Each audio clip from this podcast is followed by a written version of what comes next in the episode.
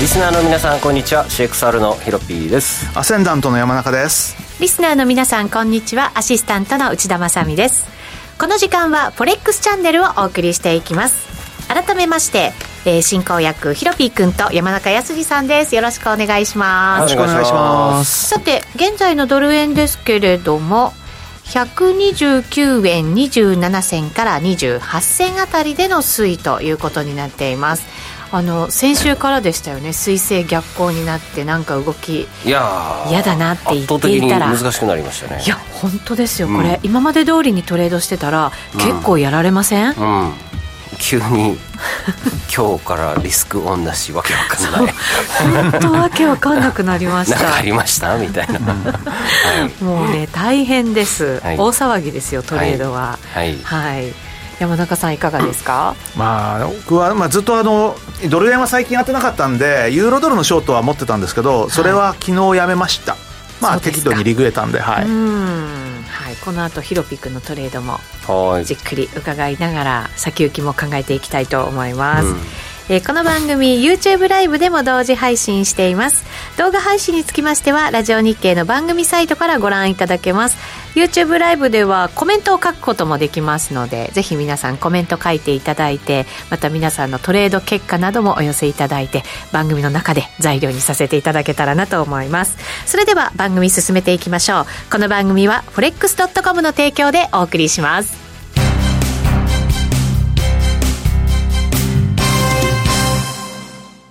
ここで forex.com からのお知らせです。日経平均、ニューヨークダウ、ナスダックなどを対象に投資ができる forex.com の株価指数。CFD や話題のノックアウトオプションで取引いただけます。主要17銘柄を数千円から、売りからも買いからもお取引可能。詳細は forex.com を検索。FX、CFD 取引及びオプション取引は、元本及び収益が保証されているものではありません。FX、CFD 取引は、レバレッジを利用して取引代金に比較して少額の証拠金で取引を行うために、相場の変動による価格変動やスワップポイントの変動により、思わぬ損失が発生する場合があります。お取引の前に契約締結前交付書面などを必ず熟読し、取引の内容、危険性などをご理解いただいた上で、ご自身の判断と責任にてお取引ください。ストーン X フィナンシャル株式会社金融商品取引業関東財務局長金賞第291号。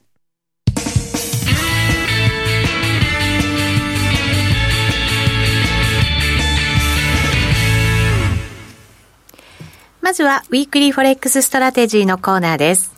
このコーナーでは最近のトレードとマーケット戦略について伺っていきます。今日も YouTube ライブをご覧の皆さんにはトレーディングビューのチャートを使って解説していきます。この人気の分析ツールトレーディングビューは forex.com で講座を開設すると利用できるツールとなっています。ぜひ講座を開設して使ってみてください。さあ、それではまず山中さんのトレード、ユーロドルそかうですら伺ってね、いユきまーす。ロドルね、先々週に1点、まあ、ちょっとす数字並べるっていうか、ストレートみたいのが好きなんで、1.0567でショートにしたんですよね。はい。で、まあ、あの、最初は全然動いてなくて、っていうか、まあ、先、本当先週の水曜までは全く動いてなくて、まあ、ユーロドルも。そしたら、急に、あの、木曜日に崩れて、おっと思って、これは2017年の安値更新行くだろうと思ってたんですけれども、まあ、なんか、行ききらないなということで、昨日1.04のえー25ぐらいのとこですかね。そこでもうちょっともうやめとこうと思って。で、まあ、04の25でやめました。確かにこれ先週の金曜日ぐらいから動き変わってきてちょっと上方向に戻り試してるみそうなんですよたいな感じですねだかからねまあ結局下行ききらないっていうのと、先週の金曜日にあのフランス中銀総裁がユーロ安牽制発言をして、おーそん昨な日も昨日発言もがしたんですよ、あの要はユーロが弱いと、要はその、まあ、物価、あのあれですよね、あの日本でいうところの悪い円安って言われるのと同じで、ええまあ、ユーロ安イコール、まあ、輸入物価の上昇につながると、えーいうことで、まあ、要は ECB の金融政策的な面から考えると、あまりよろしくないという発言をですね、えー前回したのはいつだったか、昨日は2回目なんですよね、全く同じ内容の発言をフランス中銀総裁で、先週なんかそんな話してましたよね、フランス中銀総裁がどうとかっていうそうのです。ねはでついにようやく初めてフランスそうそうそう、側フランスが、そうそう、高派になっててきたねっていうのが、あれが確か先週のき、あ先々週の金曜日ぐらいじゃなかったかなと思うんで、そうですね多分先週の番組でもなんかそんな話をちょっとちらっとしたような気がするんですけれども、まあ昨日もまた同じことを言ってて、まあ結局、これ以上のちょっとユーロ安っていうのは、まあなさそうな感じになってきましたね。確かに日本でもその円安が問題になってますけど、ユーロ安ですもんね。そうなんですよね。ね、確かに同じように問題になっててもおかしくないですもんね。そうするとどうでしょうね、本当はなんかあの夏ぐらい、もしかしたら秋ぐらいには利上げするんじゃないかって噂も出てた中、安くなっていて、そうですね、れで牽制だからまあ発言でちょっと利上落げち着自いた体は多分するんだと思うんですけれども、はただまあ、あのまだ先ですよね、少なくとも年後半で、どんなに早くとも7月より前にはないでしょうから、まあ、それ考えると、ちょっとまあその、アメリカの方の利上げのペースが早いっていう方の方が、まあ、注目を浴びるんですけども、まあ、今はだから、まあ、もちろんその ECB の金融政策の中には、当然その、金利水準っていうのもありますけども、それ以外にまあこんだけインフレが、まあ、アメリカ以上のインフレっていうことを考えると、まあちょっとあまり、えー輸入物価の上昇というのは、ただでさえまずいのに、まあ、とんでもないことになりますよねっていうところでしょうね。そうですね、確かに利上げに踏み切ったとしても、アメリカほどのペースで積極的にやるっていうのは、なかなか環境上難しいのかもしれな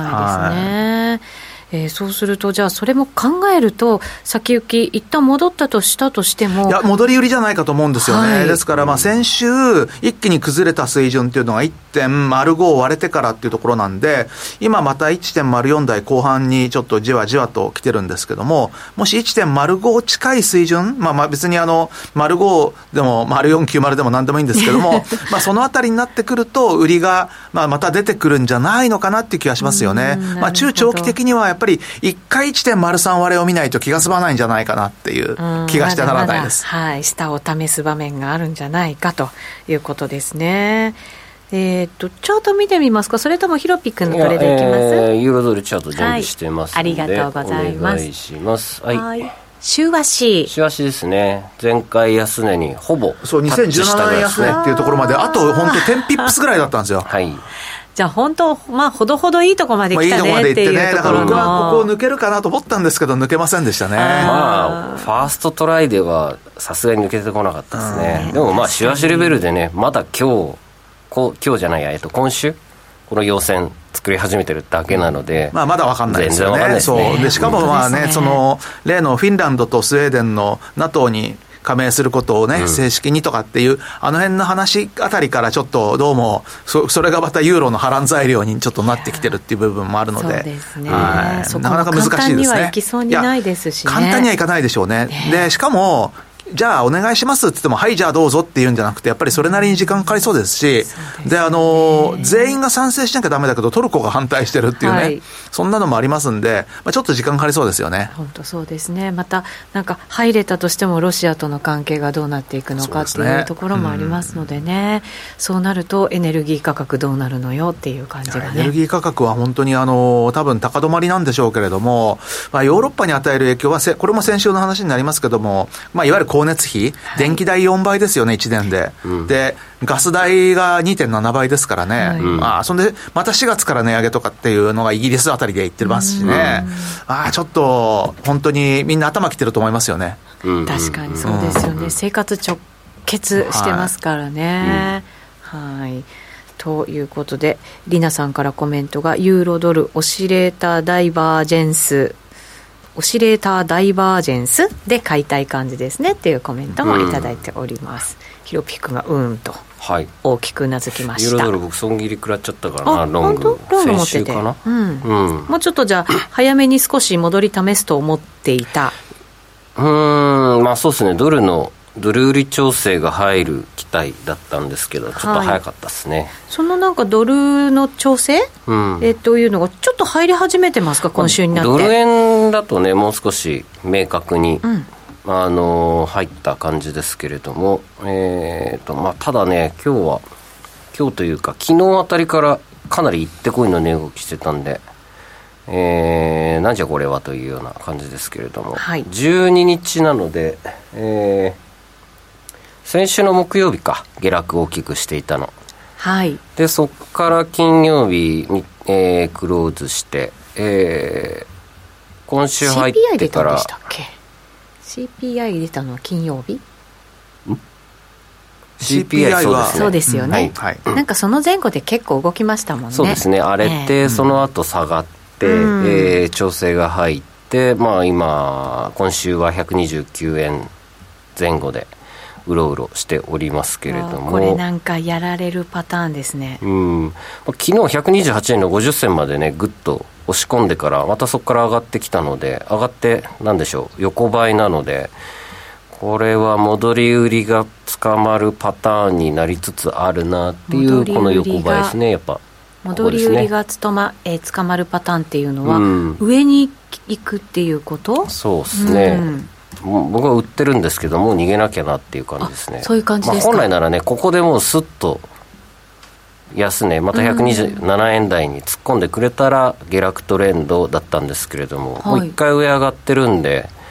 えーまずこの辺りで戻り売りした人は損切り食らってるでしょうねこの辺、ただそこからまだ横ばいなので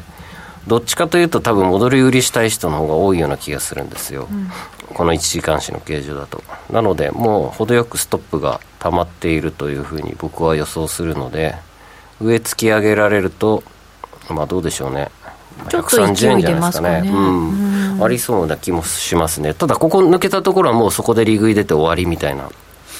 パターンになりそうだなというので一回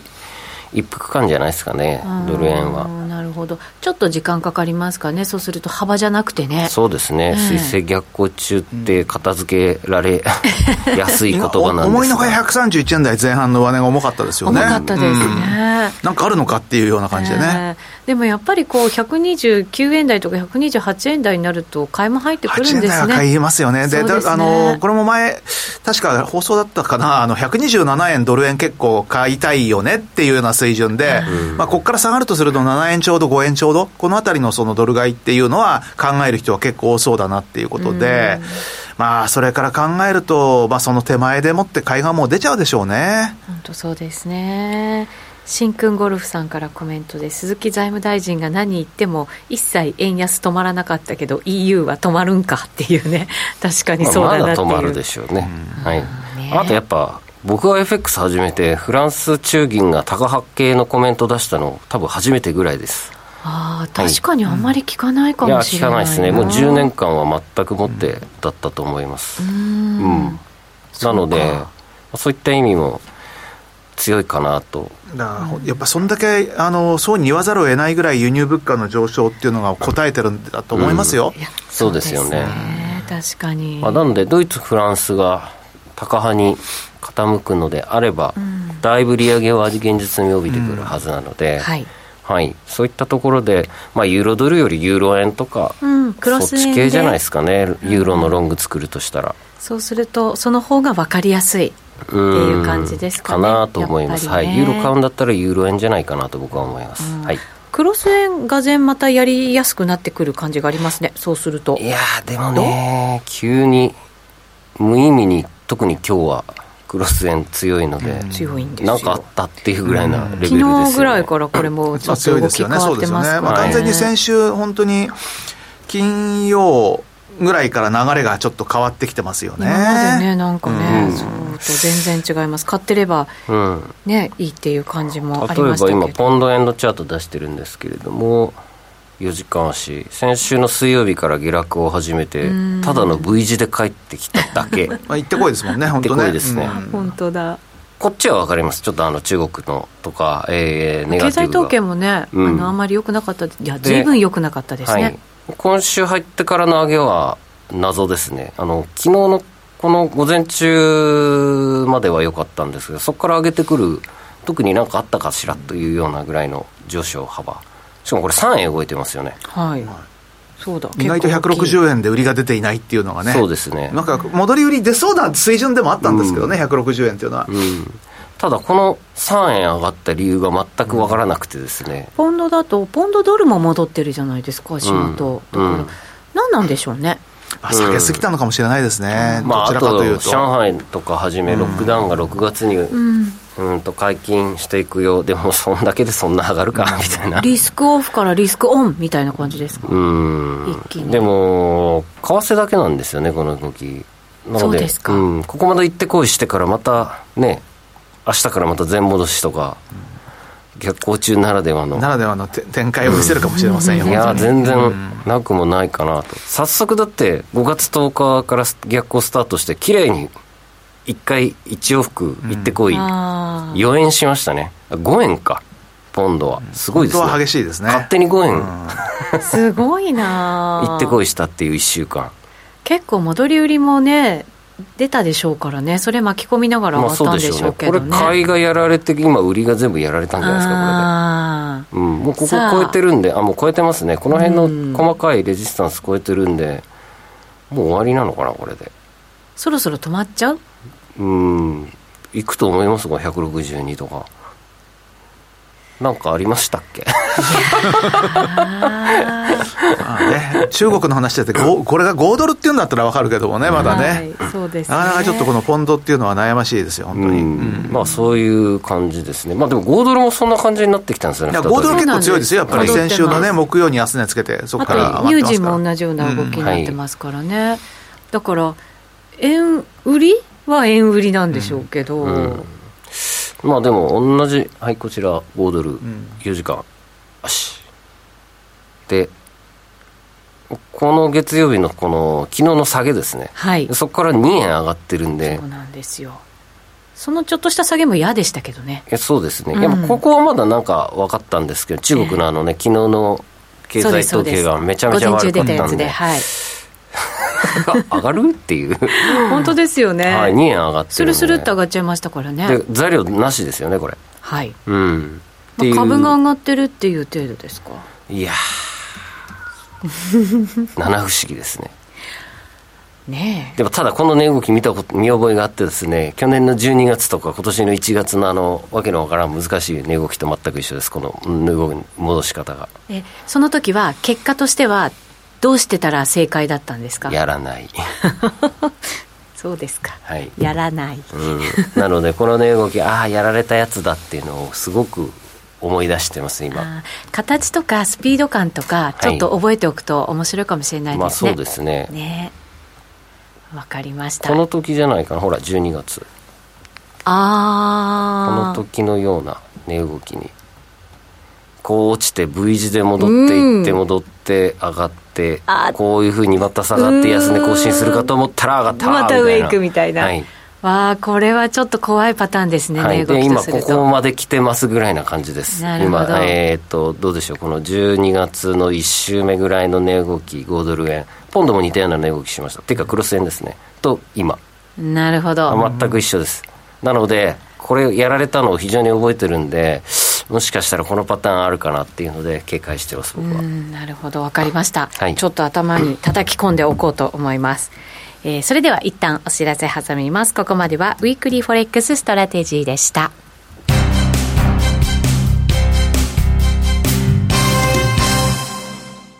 ここで forex.com からのお知らせです。日経平均、ニューヨークダウ、ナスダックなどを対象に投資ができる forex.com の株価指数。CFD や話題のノックアウトオプションで取引いただけます。主要17銘柄を数千円から、売りからも買いからもお取引可能。詳細は forex.com を検索。FX、CFD 取引及びオプション取引は、元本及び収益が保証されているものではありません。FX、CFD 取引は、レバレッジを利用して取引代金に比較して、少額の証拠金で取引を行うために、相場の変動による価格変動や、スワップポイントの変動により、思わぬ損失が発生する場合があります。お取引の前に契約締結前交付書面などを必ず熟読し、取引の内容、危険性などをご理解いただいた上で、ご自身の判断と責任にてお取引ください。ストーン X フィナンシャル株式会社金融商品取引業関東財務局長金賞第291号。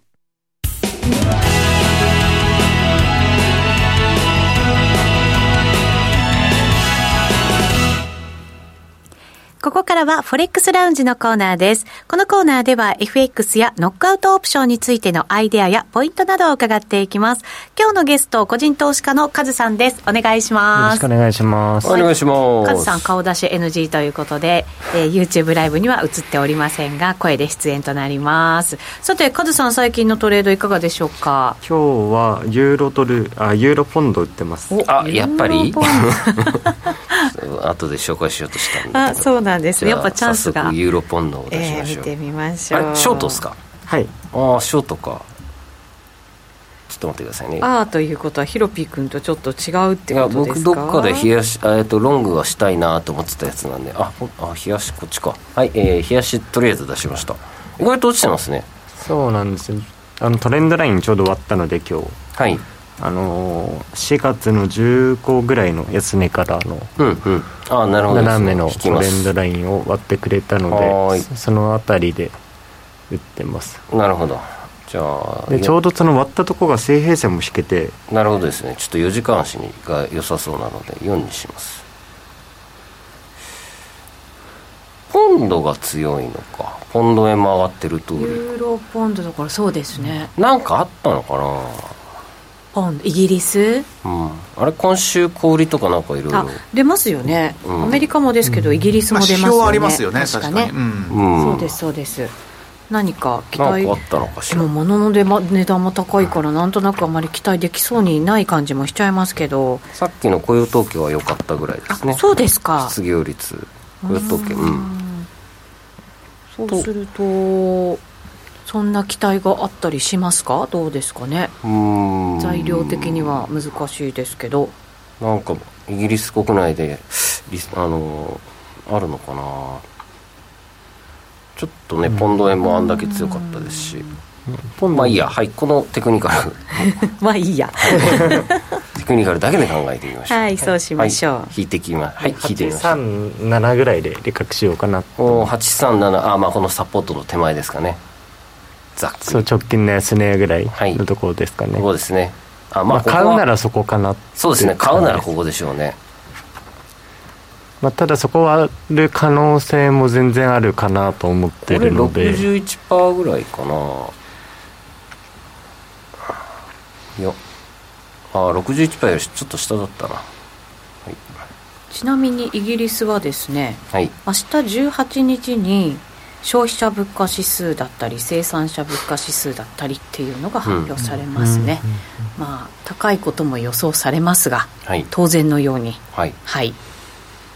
一応発表ものあとしてはそうんなだ感じそうだすごい高い予想が出てましたねあえっそとうですか CPI イギリスうーんえっとですね特に RPI が11%だったっけなびっくり仰天のえー数字が、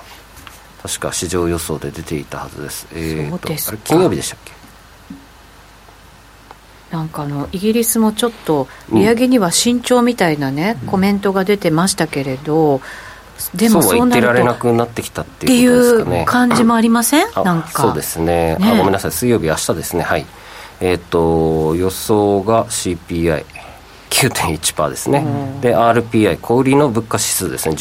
11.0%はいはあなんですがなんだろうこの値動きを見てるともっともっと高い数字が出る,、うん出るっていう可能性思もあると惑ですかね、うんでも僕で高い数字出たら逆いくんじゃないかなって思ってるんですけどねもうハイスタグフレーションですみたいな、あいやスタグフレーションリスクは本当、欧州だけじゃなくて、イギリスもあるんですよイギねリスも。うん、で本当にだからエネルギー価格の高騰で、今、イギリスってもうガス会社半分潰れてるんですよね、えそうですねそんな状今年況になうんでんす今か年に入って半分潰れてるんですよ、去年のもうももはや秋に16社ぐらい潰れたんですよ、それって安定供給にもうちょっとでそれで、まあ、要はもうあのエネルギーの高騰に耐えられないっていうんで、まあ、英国政府があの4割値上げとかまただからすでに今までにずいぶん上がってるのにまた4割値上げかみたいな感じでもって結構国民の反発は大きいですよね。エネルギーのために働くみたいな状況になっちゃいますね、そんなんだとねイギリス寒いですしねう、ーんよく日本がなんともないなっていうかね、なんで日本は、まあ、もちろん上がってるにしても、そんな極端な上がり方にならないじゃないですか。そうですね、まあびっくりまあ高いなってちょっと感じるぐらいですよね、まだね2倍ぐらいになってません、 2倍にもなってますなってるんじゃないかな電気代ちょっ本と当ですかちょっと領収書見てみますうん、うんのような気がするんだけど僕肌感覚で高いなって思うぐらはい、いはい、すいませんカズさんなんか、はい 違う方へ話がいってしまいまし今た日はよく脱線しますね。そうですねはいはい誰だ誰だ犯人は。じゃあカズさんそのトレード今ユーロドルのショートというはこい。となので、零点八三七丸ターゲはッいユーあユーロポンドですあねユーロボンドは、はいいトということになっております。ここブレイクまあそうですよね。こうちょうど売りやすいですもんね。八四の七丸割れぐらいが、うんちなみにちょうど今半値押しの水準ですね。そうなんですよねでちょうどポンドも一回チャンネルで止まっちゃってるのでうん。ちょっと利確どうしようかなってなるほどですね。思ってる思ってたところですちょうどはい、ちなみに61.8%押しのところはまあややこっちもサポート引けなくもないかなというようなところですねうんうんはいねどこ目安にしますかねそこ佐藤さんはこの辺そこって言ってラジオの方には分かんないですね ちゃんと数字で言いましょう数字言わないと ダメですね83の90でも83の9084割れるんだったら90って微妙だな 8405とかそんな感じはうんいちょっとポンド円見ながらにしようかなってああなるほどなるほどポンド円出しましょうかじゃはいあはいポンド円がポンド円そしたら4止まっ時たら、間とかでいいかなはい、うん四4時間と15分みたいでじゃあまず4時間でいいですか、はいポンド円4どう時引き間もましょう4月の20ぐらいの高はいはいはい値はいからの斜め右はい下斜めの線を引いていただいて、はい抜けてきてますねちなみにコメントに雪農園さんでいいのかなガス系の電気で契約してますけど昨年に比べると15%ぐらい上がってるんだそうですよあそうなんですね日本でもうん誰だ2倍って言ったや つ私の隣にいる人じゃあ僕が単に使いすぎてるだけですねそうですよはいもっと節約してください60アンペアにして 使い放題やってみたっていうあだだ子供が生まれたからガンガン使ってたんだそうまあね使いたくなるかなそれはね快適もし見たりするとねそうっ血すね見当つかなくなるんですそうよっすねあー確かに大きさね箱の大きさ変わりますからね、うんそうですね、うんまたそれちゃったそうはい、はいそれだそれだ本当だこれポンド円もユーロポンドをひっくり返したようなトレンドラインとサポートラインどあうー似たようなタイミングで抜けてますあねそこうれなんですよねあここ面白い本当だ、であの15分とか、まあ、15分にしなくてもいいんですけどあの、はい4月あ5月か5月の13日の最安値から12日かはい最安からチャンネチャンネル引けるのであそうですかちょっと待ってください、でそのチャンネル上限がそのさっきのワイヒゲなんですよねうんうんうんなんそのチャンネル割れたらあそっちじゃないですあのおい安最安値のところからなので最安ここからはいここから右上にああなるほど短い足でまあ、15分とかの方がいいやっぱ15分にしときましょうはいでちょっと待ってくださいね30分の方がいいかな最初の方 がいいそうホズさんどん今日ふらふらしてきます ねえーそろそろエンディングテーマがかかってまいりましなん た。だってはい。あでもチャンネルに入りますね。しっかりね本当だそこ綺麗に上限なんで、まあ そ一こに貫打ってここまで戻るの待っていいかもしれないですねじゃあでおしめがいきます逆にねそれをチャンネル抜けちゃうんだったらユーロポンドも終わるのでなるほどはい。この続きは YouTube ライブでご覧になっていただきたいと思います。ラジオの前の皆さんとはそろそろお別れとなります。この番組は forex.com の提供でお送りしました。